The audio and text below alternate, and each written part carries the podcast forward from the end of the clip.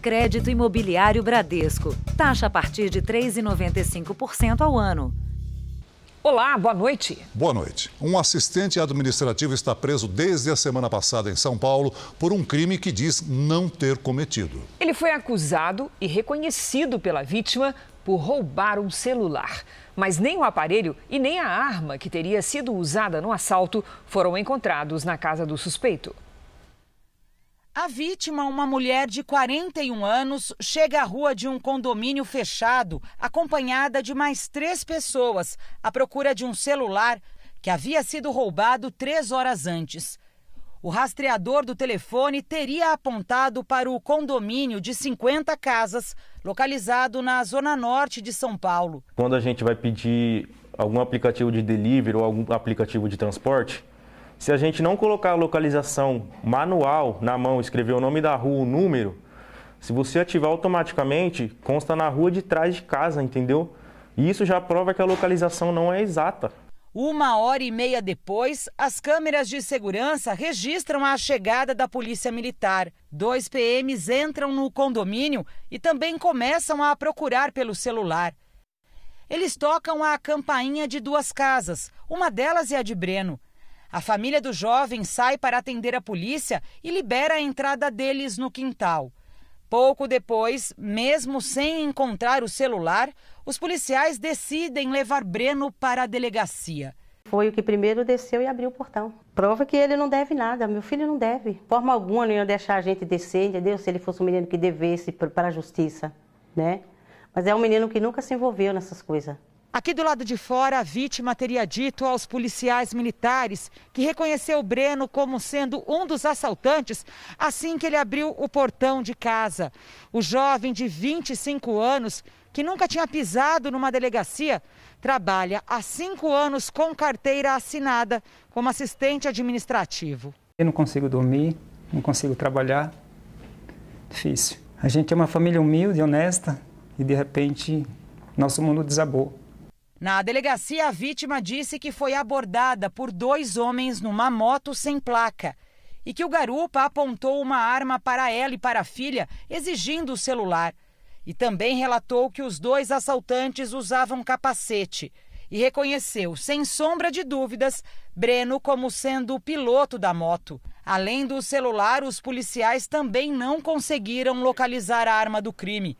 A juíza decretou a prisão preventiva do jovem, alegando que ele não tinha trabalho remunerado e que por isso o crime poderia ser a fonte de renda dele. Mas a defesa apresentou à justiça a carteira de trabalho de Breno, que está preso há seis dias. Justiça não é a palavra correta, a, correta é injustiça.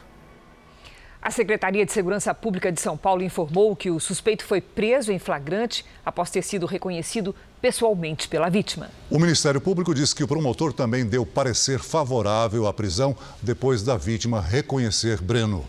O Tribunal de Justiça afirmou que não se manifesta sobre questões judiciais e que, se há discordância da decisão, cabe recurso previsto na legislação. A defesa de Breno deve solicitar um habeas corpus. Veja agora outros destaques do dia. Brasil começará a terceira dose de vacina contra a Covid por idosos e profissionais de saúde. Presidente do Senado pede diálogo para superar a crise entre os poderes. Líder do governo na Câmara, deputado Ricardo Barros, passa a ser investigado pela CPI. Talibã abre fogo contra manifestantes e três pessoas morrem. Na série especial, o drama das mulheres que entraram para o crime e têm filhos na cadeia.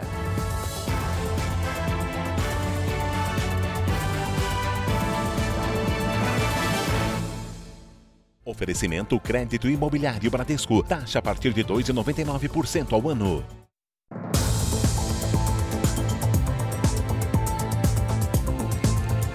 No Rio de Janeiro, uma operação prendeu cinco suspeitos de fazer parte de uma quadrilha de traficantes que também atuava no roubo de cargas. Segundo a polícia, o grupo faturava mais de 2 milhões de reais por mês com os crimes. O dinheiro foi arrecadado com a venda de drogas. Segundo a polícia, o homem é Isaac Dias Vieira, conhecido como Bebel, um dos chefes do tráfico da Baixada Fluminense. É, esse é o papo, valeu? A comunidade Parada Angélica funcionaria como uma espécie de bunker para guardar a droga e as armas também usadas por criminosos de localidades vizinhas. Depois de mais de seis meses de investigação, policiais, com apoio do Ministério Público, cumpriram mandados de prisão e de busca e apreensão em endereços ligados aos suspeitos. Além da venda de drogas, os traficantes também eram responsáveis por roubos, principalmente de cargas e de veículos. Segundo a polícia, o grupo movimentava por mês mais de 2 milhões de reais em atividades criminosas e tentava legalizar esse dinheiro em contas de terceiros. Quatro contas foram bloqueadas, eram contas em nomes de terceiros, usadas justamente para lavagem de dinheiro, é, dinheiro oriundo né, da arrecadação do tráfico de drogas e também desses roubos que continuavam a ser realizados. Escutas telefônicas revelaram que os criminosos chegaram a dar ordem para atirarem policiais militares. Esse cara aí, ele não pode entrar na favela. Vocês tomam um tiro dentro da favela, vai dar em nada. É ali que matar um deles dá em nada. Um dos homens que aparecem na conversa é Johnny Lopes Torres, conhecido como Playboy, chefe do tráfico na Vila Sapê. Ele é considerado foragido e responde por tráfico internacional de drogas e armas. Em todas as comunidades, a quadrilha agia com intimidação a moradores e comerciantes. Um levantamento feito por duas universidades paulistas projeta que São Paulo terá em setembro uma disparada de casos da variante Delta do coronavírus. O mesmo estudo aponta que o Rio de Janeiro registra alto número da contaminação por essa cepa. Um telefonema do Ministério da Saúde e veio a confirmação. Eles me ligaram falando que pegou o meu exame lá no hospital, né? Viu que eu tive a variante Delta e resolveu me ligar. Natália vai se vacinar essa semana, mas sabe o perigo da doença. O pai ficou dois meses no hospital. Foi uma angústia mesmo, sem saber o que ia acontecer, né? Porque tantas mortes, né? Eu achei que ele iria também ser um deles. A chegada da variante Delta aqui no Rio de Janeiro já teve impacto no sistema de saúde. No estado, ao menos sete cidades atingiram ocupação máxima nos leitos de UTI para Covid-19. A situação também é preocupante nos hospitais municipais da capital. Os registros feitos no Rio de Janeiro foram comparados com a evolução da variante Delta em Londres, Nova York e Israel. O levantamento feito por duas universidades de São Paulo mostrou que a explosão de casos provocados pela cepa indiana acontece em média 80 dias após o surgimento dos primeiros infectados. Por esses cálculos, o Rio de Janeiro está em tendência de alta, ou seja, mais pessoas devem ser infectadas pelo vírus. O mesmo estudo indica que São Paulo deve atingir a mesma condição a partir do próximo mês começa na, em meados de setembro em, na Grande São Paulo, vamos dizer assim, de uma forma geral, só que ele ainda vai levar um tempo para se espalhar por completo. Então, muito provavelmente em outubro a gente também vai ter aí aumentos, né? Um outro estudo feito na China avaliou a eficácia dos imunizantes que usam o vírus inativado, entre eles a Coronavac, contra a variante Delta. A proteção foi de 77% para os casos de pneumonia e 100% contra a síndrome respiratória aguda grave provocadas pela cepa indiana. Precisamos acelerar o máximo possível nessa corrida contra a Delta com a vacinação, com a aplicação da segunda dose, para mitigar, né, reduzir esses efeitos da Delta. Após quase sete meses, a campanha de vacinação contra a Covid no estado de São Paulo chegou aos, aos adolescentes de 12 a 17 anos. Nessa etapa, são os adolescentes com doenças crônicas e alguma comorbidade. A primeira a receber a dose, oficialmente, foi a Vitória. Inicialmente, os adolescentes receberão apenas imunizantes da Pfizer, a única vacina autorizada pela Agência Nacional de Vigilância Sanitária a ser aplicada nessa faixa etária. O governo de São Paulo vai defender o prazo de 21 dias para a segunda dose. E esperamos do Ministério da Saúde mais doses para que a gente possa avançar nos adolescentes, antecipar, adiantar a segunda dose, como está previsto na bula da vacina da Pfizer. Aqui na capital, a previsão de vacinar 48 mil adolescentes de 12 a 17 anos. Por serem menores de idade, eles precisam vir acompanhados dos pais ou de responsáveis. A imunização deste grupo vai acontecer em duas fases. Até o dia 29 de agosto, serão os adolescentes com algum tipo de comorbidade, deficiência, além das grávidas. Do dia 30 de agosto até o dia 12 de setembro, os demais. Os estudos até hoje com adolescentes acima de 12 anos, onde existem vacinas licenciadas pelo mundo, mostram um alto grau de segurança e uma boa resposta imune dos adolescentes. Desde a vacinação da enfermeira Mônica Calazans, em 17 de janeiro, quase 30 milhões de pessoas receberam ao menos a primeira dose no estado de São Paulo. Resultado: 94% da população adulta de São Paulo já tomou pelo menos a primeira dose no braço sendo que a recomendação da Organização Mundial da Saúde, e aliás também do Ministério da Saúde, é de 90%. Portanto, já ultrapassamos em 4%. A Karen é mãe do Miguel, que tem 17 anos e sofre de uma doença degenerativa que compromete os pulmões. Ela já tinha tentado adiantar a vacina do filho e contava as horas para levar o Miguel até o posto de saúde. Essa sensação da vacina de hoje é, é, é como um, um, uma esperança de vida de novo, assim, de que aos poucos a gente vai poder voltar a ter um, uma vida perto do que era o velho normal, né? Assim. No telão do Jornal da Record, agora os números de hoje da pandemia com dados oficiais do Ministério da Saúde. O país tem mais de 20 milhões 457 mil casos da Covid-19. São mais de 571 mil mortos e foram 1.064 registros de mortes nas últimas 24 horas. Também entre ontem e hoje, mais de 49 mil pessoas se recuperaram e, no total, já são mais de 19 milhões 362 mil pacientes curados e 523 mil seguem em acompanhamento. O frio intenso que atingiu várias regiões do país na segunda quinzena de julho tem impactado no preço de frutas e hortaliças. Quando a Edileuza chega à feira, a expectativa é de encher o carrinho. Mas a realidade é diferente. Tá difícil, o dinheiro que a gente traz nunca dá, né? Para encher. Vem pensando de comprar mais e leva menos. O Edmilson queria comprar mamão, mas se assustou. Há pouco tempo atrás eu comprava cinco por um real, por, por cinco reais, né? Agora está custando três por cinco. Parece que o dinheiro nunca é suficiente. O dinheiro que eu trago 50, não volto com quase nada. Eu ia com duas sacolas, hoje eu vou com meia sacola. Um levantamento da Companhia Nacional de Abastecimento em Entrepostos mostrou um forte impacto da onda de frio intenso no mês passado nos preços de hortaliças, legumes e frutas. Um exemplo é o tomate. Com temperaturas mais baixas, ele demora mais para se desenvolver, para ganhar tamanho. Os produtores atrasaram a colheita, a oferta diminuiu e o preço lá no atacado disparou. Em São Paulo, mais de 47%. Pior ainda foi a alta, que passou de 50% no Espírito Santo. O frio e a geada prejudicaram várias culturas. Frutas como a laranja, a maçã, a banana, né, que são, são produzidas na região, no litoral da região sul, por exemplo, também tiveram um retardamento da sua maturação, algumas uh, registros de perda também.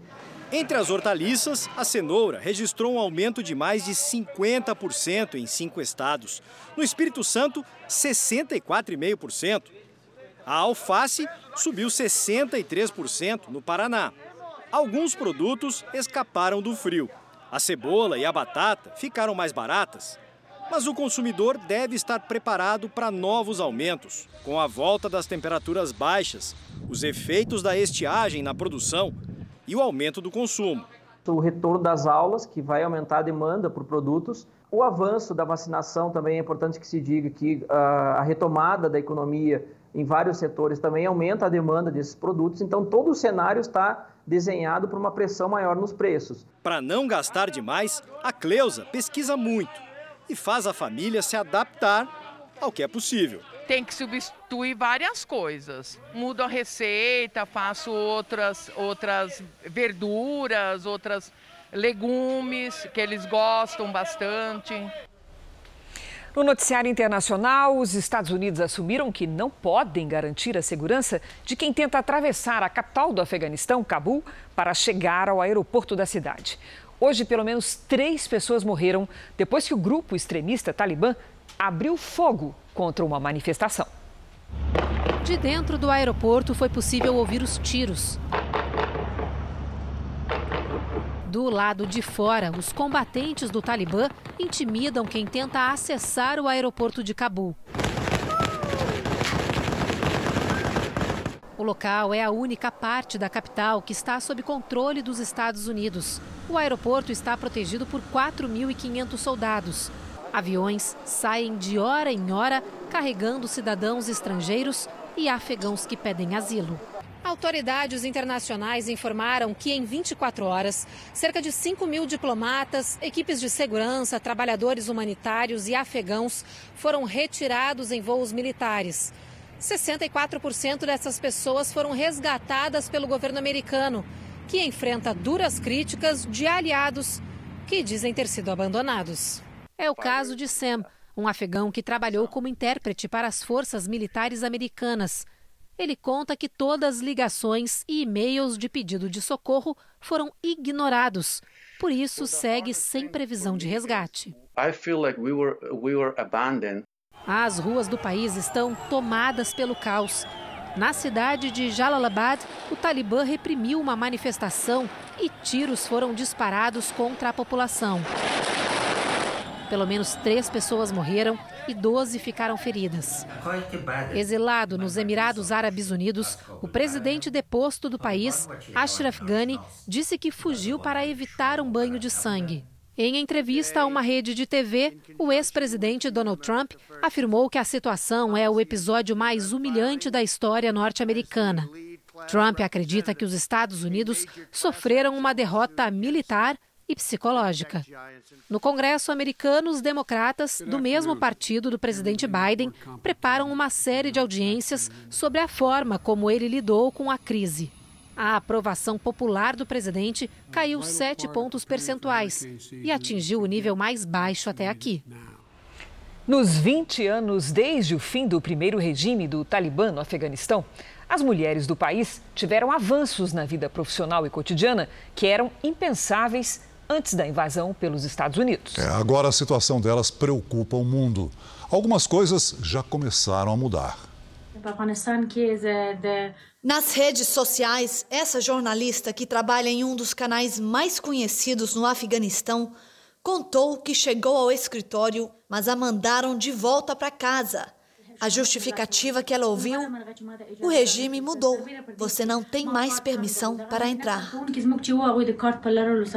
Quando o Talibã governou o Afeganistão entre 1996 e 2001, as mulheres não podiam estudar, trabalhar ou mesmo sair de casa sem um homem ao lado. E elas foram forçadas a se cobrir completamente em público. Com o retorno do grupo extremista ao poder, a repressão baseada na interpretação fundamentalista da lei islâmica também está de volta. O Talibã afirma que quer paz, que todos os afegãos estão seguros e que as mulheres poderão trabalhar e desfrutar de direitos de acordo com a lei islâmica. Mas Pastana Durani, ativista de educação de meninas no Afeganistão, diz que não confia no grupo radical.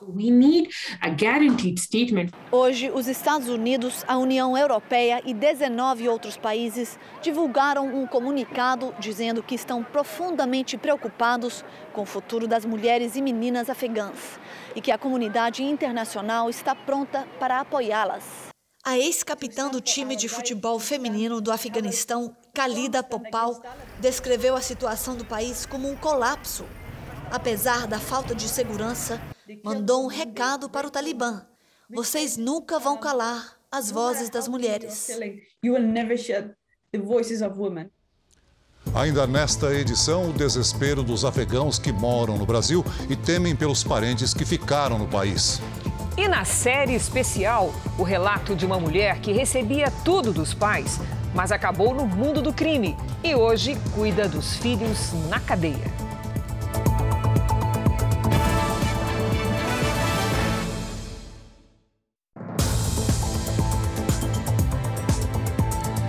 presidente Bolsonaro passou a quinta-feira na região norte. Durante o discurso, Bolsonaro responsabilizou governadores pela situação da economia. Jair Bolsonaro desembarcou em Manaus pela manhã. Sem máscara, cumprimentou apoiadores. O presidente participou da entrega de 500 apartamentos do programa Casa Verde Amarela do governo federal. Na comitiva estavam o ex-ministro da Saúde, general Eduardo Pazuello, o ministro de Desenvolvimento Regional, Rogério Marinho, e o presidente da Caixa Econômica Federal, Pedro Guimarães. O governador do Amazonas, Wilson Lima, e o prefeito de Manaus, Davi Almeida, acompanharam a cerimônia de inauguração. Durante o evento, Bolsonaro fez a entrega de chaves para algumas famílias. A construção foi viabilizada com o Fundo de Arrendamento Residencial da Caixa Econômica Federal, que financiou 100% das habitações com 41 milhões de reais. Os 500 apartamentos inaugurados hoje devem beneficiar cerca de 2 mil moradores da capital amazonense. O que a gente vê no semblante dessas pessoas é simplesmente indescritível. A alegria de receber o imóvel realmente não tem preço. No discurso, Bolsonaro voltou a criticar governadores e jornalistas pelas medidas de restrição econômica. Disseram que deveríamos respeitar aquela máxima: fique em casa que a economia a gente vê depois. A economia está batendo na porta de todos nós agora. Depois da inauguração, o presidente embarcou para o estado do Pará. Voltando ao tema da pandemia, os Estados Unidos planejam aplicar a partir de setembro a terceira dose da vacina contra a Covid-19. Assim como no Brasil, profissionais de saúde e idosos serão os primeiros a receberem o reforço. Os Estados Unidos enfrentam uma alta no número de casos por causa da variante Delta. Na terça, pela primeira vez desde março, o número de mortes pela Covid registradas em um único dia passou de mil. A Organização Mundial de Saúde é contra a terceira dose neste momento. A entidade defende que antes as pessoas mais vulneráveis em todo o planeta devem estar totalmente vacinadas. Veja a seguir: a Anvisa recomenda a terceira dose de Coronavac em idosos e não autoriza a vacina para crianças. E na série especial, o arrependimento e a tristeza das presas que não conseguem acompanhar o crescimento dos filhos fora da cadeia.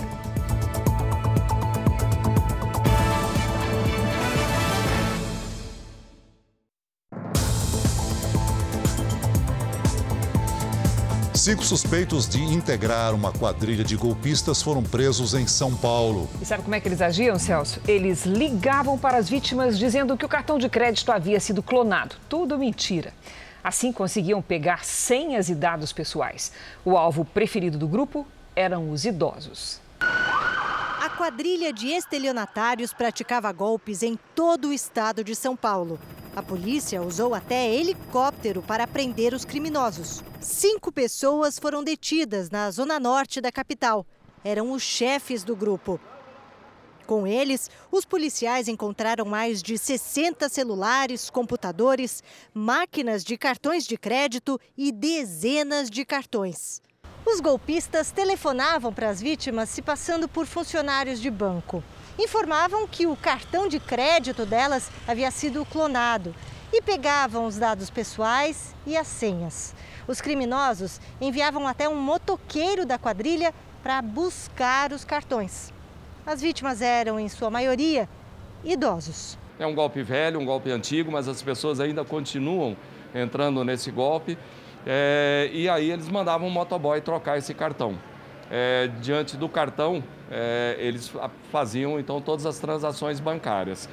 A polícia procura outros suspeitos. A quadrilha teria pelo menos 14 integrantes. As instituições não mandam substituição de cartão na sua casa, não mandam o motoboy lá fazer essa substituição. Cuidado porque são golpes dioturnos, onde as pessoas tentam trocar o seu cartão, ou por erro, ou porque fez uma compra.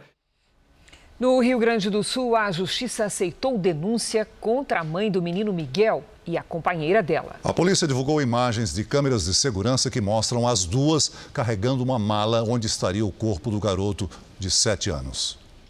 As duas agora vão responder pelos crimes de homicídio triplamente qualificado, ocultação de cadáver e tortura. Elas uh, consideravam aquele menino um empecilho para o relacionamento e a soma de todos esses elementos com a submissão de medicamento a ele, levam a crer e a demonstrar que aqueles atos foram premeditados, planejados e executados. Agora, Yasmin, a mãe de Miguel, tem um prazo para apresentar a defesa. Só depois começam as audiências em que serão ouvidas as testemunhas e as rés.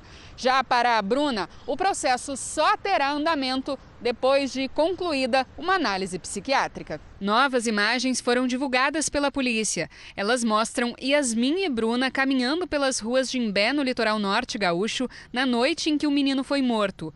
Yasmin é quem carrega a mala. Esse trajeto ocorreu entre uma e duas horas da manhã do dia 29. Ela só vem a confirmar né, toda a nossa prova colhida de que realmente o menino foi morto, transportado, teve o seu corpo quebrado, colocado dentro do interior dessa mala e transportado do apartamento até, as, até a beira do rio Tramandaí. Depois de 21 dias, os bombeiros seguem as buscas pelo corpo do garoto. A defesa de Bruna disse que a denúncia não surpreende, mas que vai trabalhar para provar que ela não cometeu os mesmos crimes da companheira. Já a defesa de Yasmin, mãe de Miguel, não atendeu às nossas ligações. O ministro da Saúde, Marcelo Queiroga, disse hoje que a terceira dose da vacina será aplicada inicialmente em idosos e profissionais de saúde, mas não informou quando o reforço irá começar no país. Para o Ministério da Saúde, as contaminações com a variante Delta da Covid-19 tornaram a aplicação da terceira dose uma necessidade, mas ainda sem previsão para começar. O reforço está condicionado à obtenção de novos dados científicos e vai priorizar idosos e profissionais da saúde. Como será essa terceira dose? Bom, a gente vai começar é, pelos grupos prioritários. Né?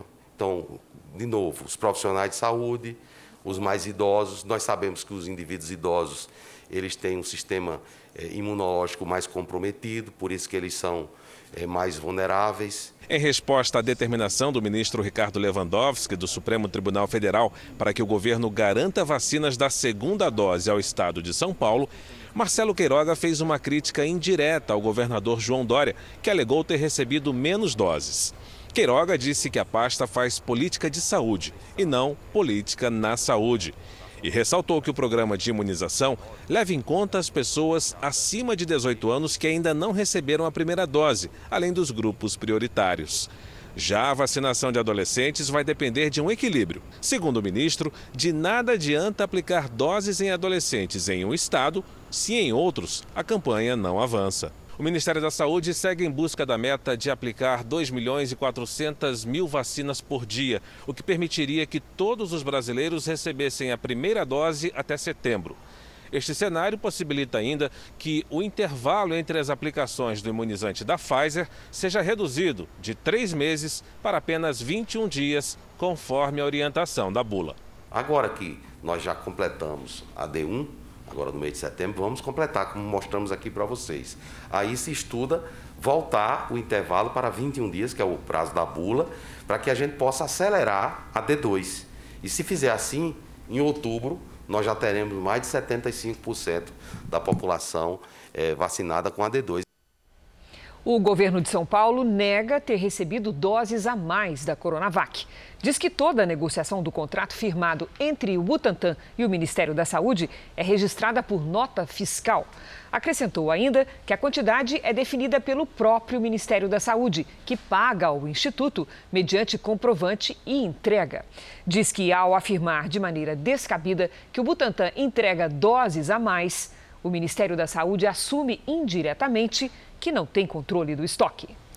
Por unanimidade, a Anvisa negou o pedido do Instituto Butantan para uso da vacina Coronavac em crianças. O repórter Tiago Nolasco tem as informações. Boa noite, Tiago. Por que o pedido foi negado? Oi, Celso. Boa noite para você, para a Cris e para todos. Um dos argumentos usados é que o perfil de segurança da vacina na aplicação da população com 3 a 17 anos não é suficientemente demonstrado.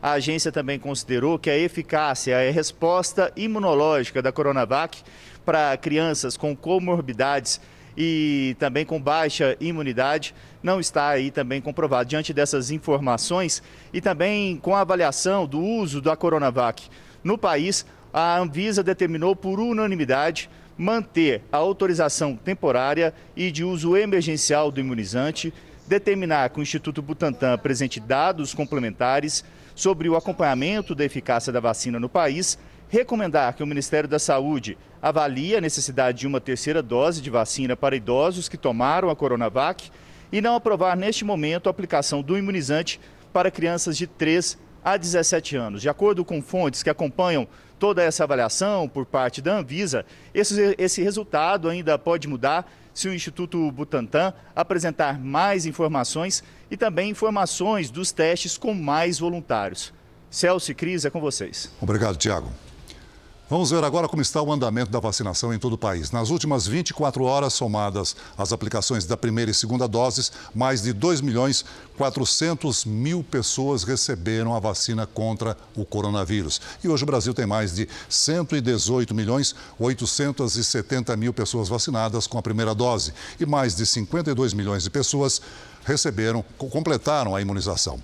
Em Goiás, mais de 3 milhões 631 mil pessoas receberam a primeira dose. Isso representa 51% da população.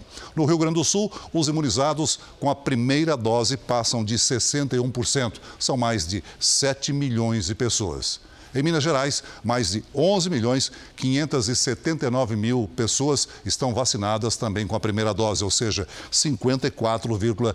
38% dos residentes. E em São Paulo, mais de 69% das pessoas tomaram a primeira dose da vacina, o que equivale a mais de 32 milhões de pessoas. No portal r7.com você pode acompanhar a situação de todos os estados no mapa interativo. Vamos agora com a opinião do Augusto Nunes. Boa noite, Augusto. Boa noite, Cris. Boa noite, Celso. Boa noite a você que nos acompanha. A paisagem do Brasil redesenhada pela pandemia de coronavírus vai se tornando bem menos assustadora. A vacinação avança em bom ritmo em todo o país. A média móvel de óbitos continua caindo. Também está em queda o volume de novos casos confirmados de Covid-19 e já sobram nos hospitais leitos de UTI.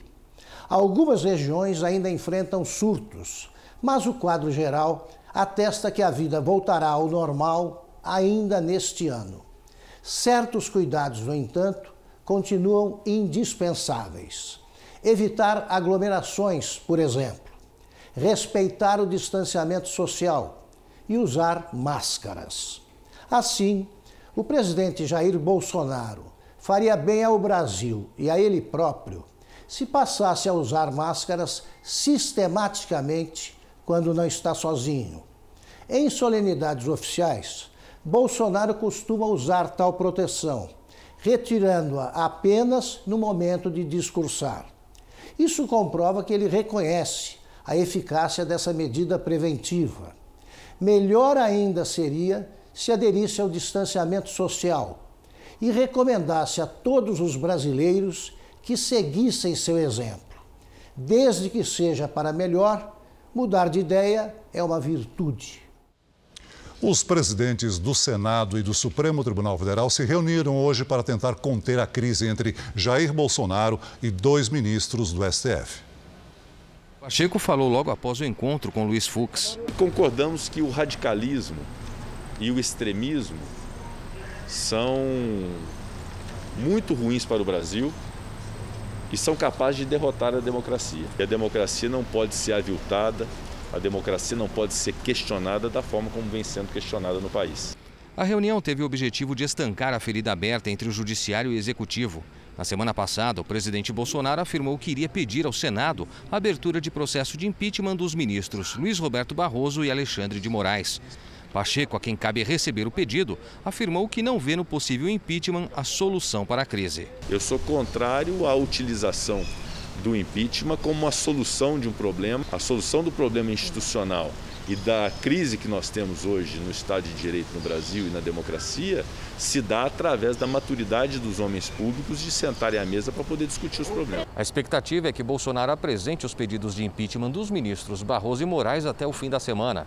Em conversas que tive com integrantes do Supremo, eles avaliaram de forma reservada que os pedidos de afastamento têm poucas chances de avançar no Senado, porque os dois ministros não teriam cometido atos inconstitucionais em suas decisões. O presidente do Supremo revelou na abertura da sessão de hoje que vai avaliar uma nova reunião entre os presidentes dos poderes. Fux desmarcou o um encontro na semana passada, depois de um agravamento nas tensões. Gostaria, antes de dar início à sessão, de comunicar aos eminentes pares que eu recebi hoje, antes agora da sessão, o presidente do Senado, Rodrigo Pacheco, que veio debater sobre a democracia e falar sobre a importância do diálogo entre os poderes e pedir uma nova reunião com o presidente do Supremo Tribunal Federal. Eu sigo dialogando com representantes de todos os poderes sem prejuízo em relação a uma nova reunião, a questão será reavaliada. A crise foi acirrada depois que o Supremo e o Tribunal Superior Eleitoral abriram investigações sobre o presidente Jair Bolsonaro. O TSE, presidido por Barroso, passou a investigar Bolsonaro por ataques contra o sistema eleitoral brasileiro.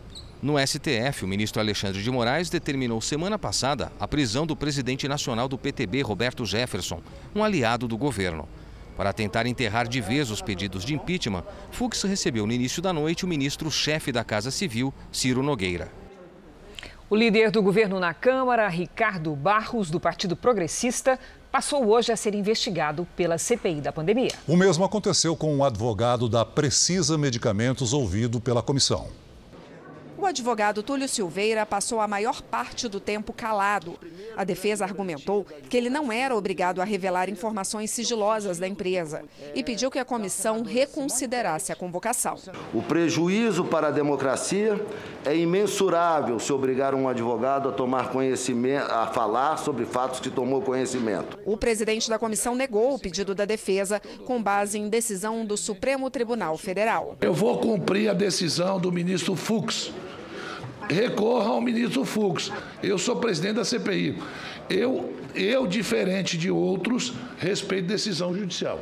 Em uma das poucas vezes que respondeu a alguma pergunta, Túlio Silveira disse que não é funcionário da Precisa, mas sim advogado da empresa. Além do contrato da Covaxin, Vossa Senhoria atualmente está participando de negociações ou Excelência, contrata... Excelência, é, com todo respeito, eu não participo de negociações. Eu sou advogado da companhia e assisto a companhia nos negócios jurídicos da companhia tá bom? Eu não, não, eu, não, eu não participo de negociação, eu sou advogado e assisto a companhia.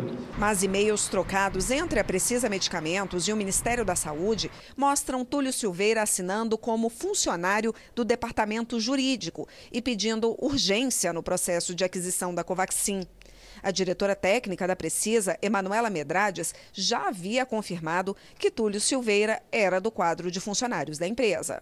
O Túlio é nosso consultor jurídico, principalmente da parte administrativa, então ele nos assessora em tudo que diz respeito a direito administrativo, é, pregões eletrônicos, etc. A Precisa Medicamentos era, na época, intermediária do laboratório indiano Barabiotec e ofereceu ao Ministério 20 milhões de doses de vacina Covaxin. A CPI investiga possíveis irregularidades no contrato. Por causa do silêncio de Túlio Silveira, o relator da comissão, senador Renan Calheiros, transformou o advogado que era testemunha em investigado pela CPI. O relator também decidiu tornar investigado o líder do governo, Ricardo Barros, que prestou depoimento semana passada. O deputado Ricardo Barros afirmou nas redes sociais que a CPI não suporta a verdade. Segundo o deputado Luiz Miranda, o presidente Bolsonaro teria relacionado Ricardo Barros ao contrato da Covaxin. Um exercício inédito das Forças Armadas acontece em Taubaté, interior de São Paulo. Esse é um treinamento que acontece no Comando de Aviação do Exército, no Vale do Paraíba.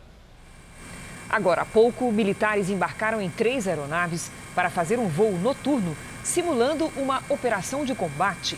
Esse voo durou aproximadamente uma hora e os pilotos usaram óculos especiais que permitem a visão noturna e facilitam a chegada dos militares ao território inimigo.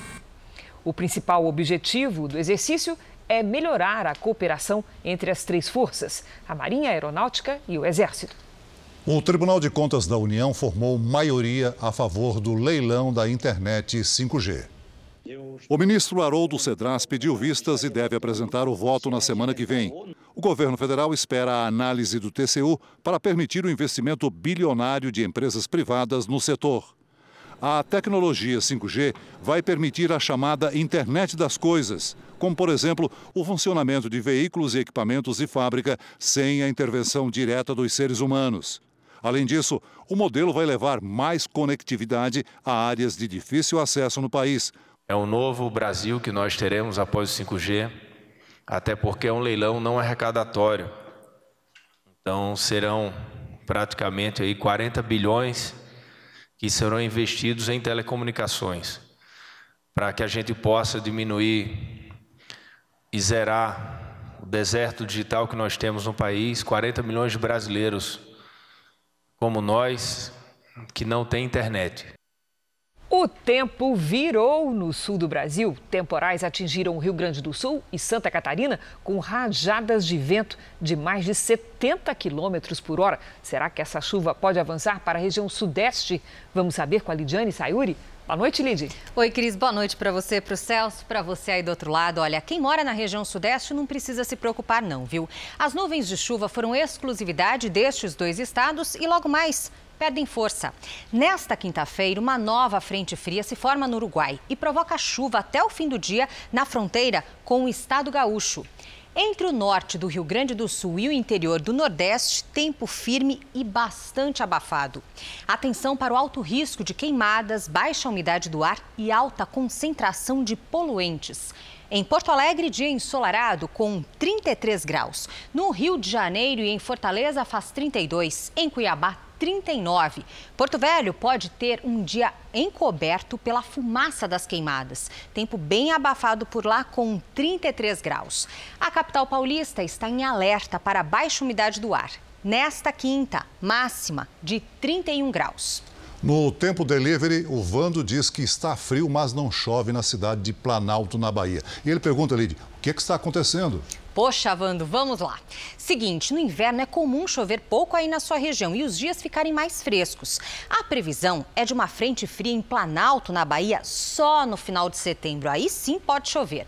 Vale destacar que as temperaturas estão acima da média para esta época do ano. O comum são 22 graus e nesta quinta, por exemplo, faz até 26. E o Jorge quer saber como fica o tempo em Brasília.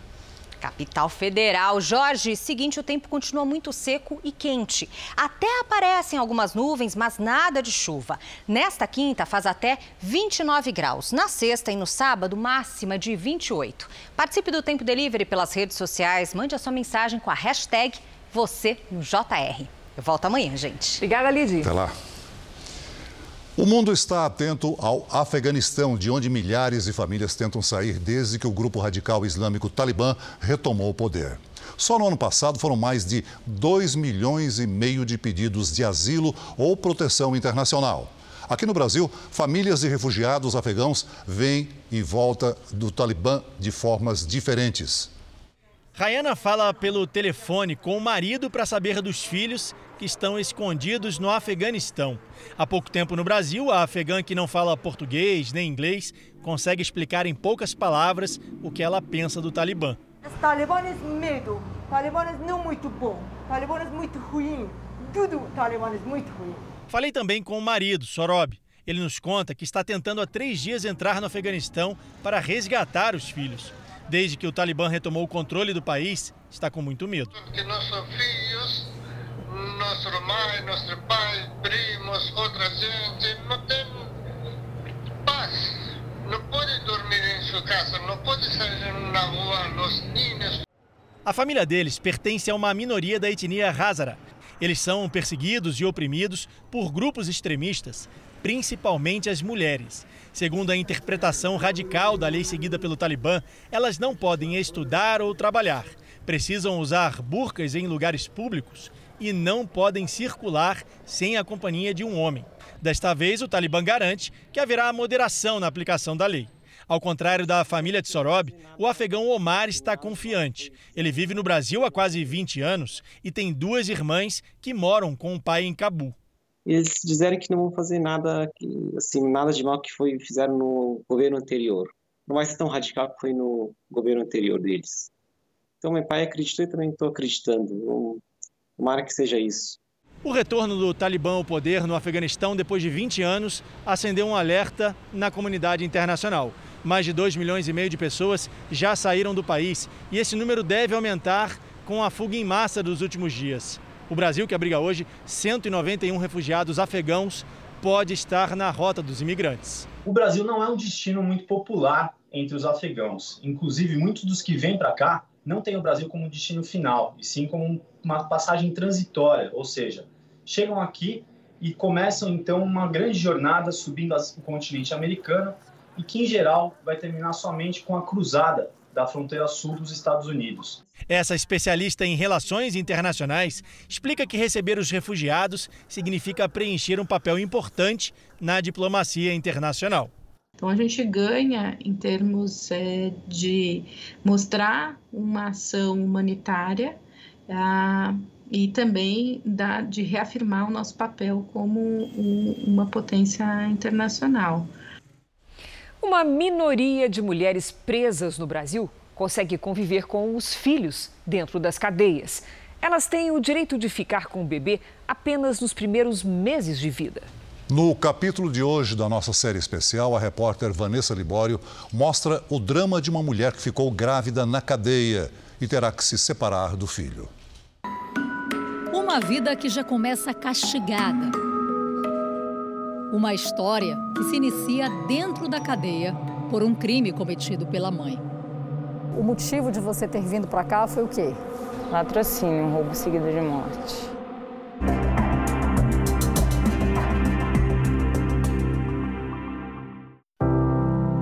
Já são 14 anos vivendo dentro da prisão.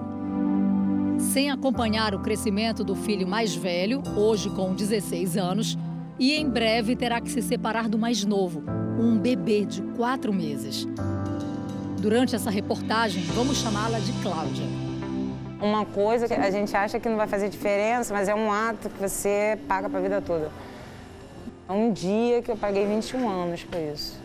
Cláudia tem 36 anos. Cresceu num ambiente familiar, com diálogo, teve acesso aos estudos e sempre contou com o apoio dos pais.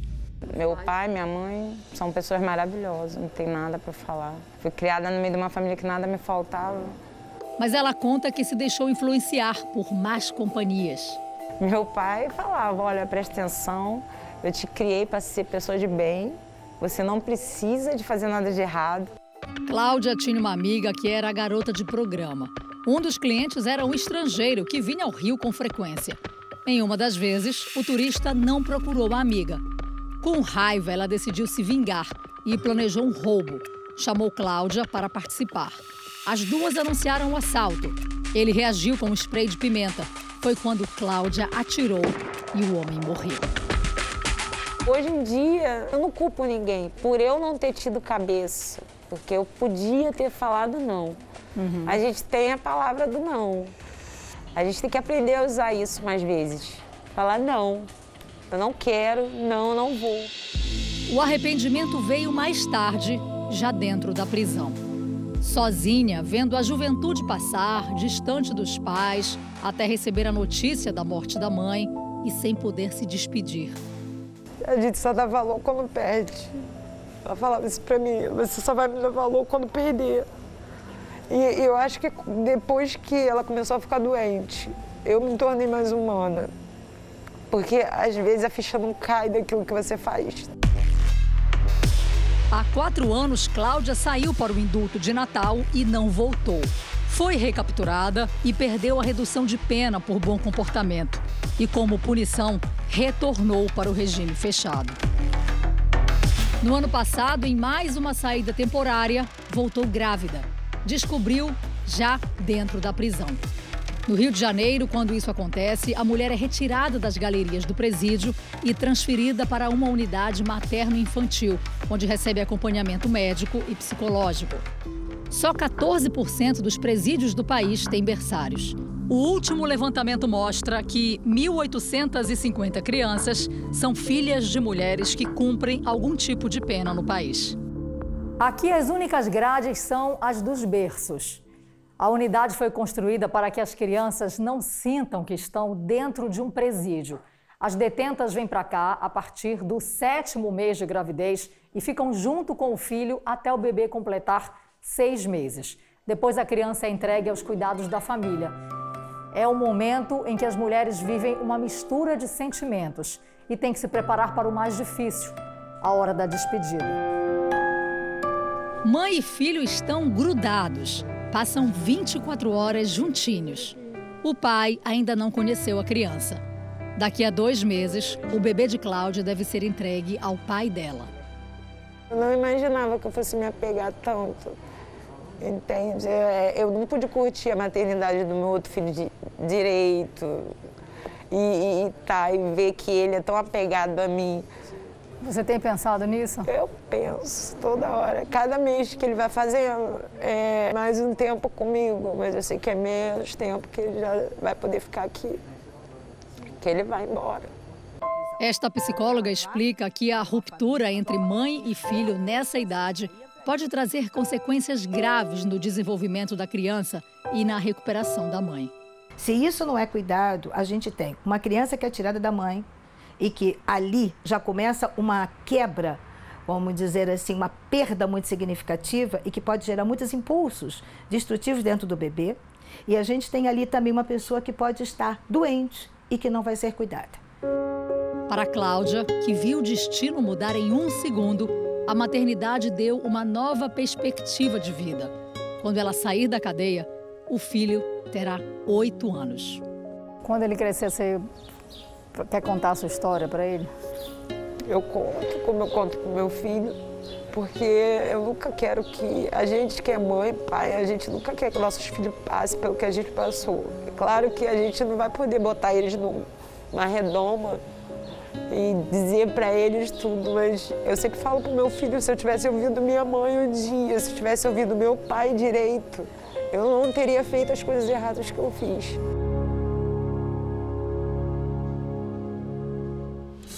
O Jornal da Record termina aqui. A edição de hoje na íntegra e também a nossa versão em podcast estão no Play Plus e em todas as nossas plataformas digitais. E à meia-noite e meia tem mais Jornal da Record. Fique agora com a novela Gênesis. A gente se vê amanhã. Até lá. Boa noite e até amanhã.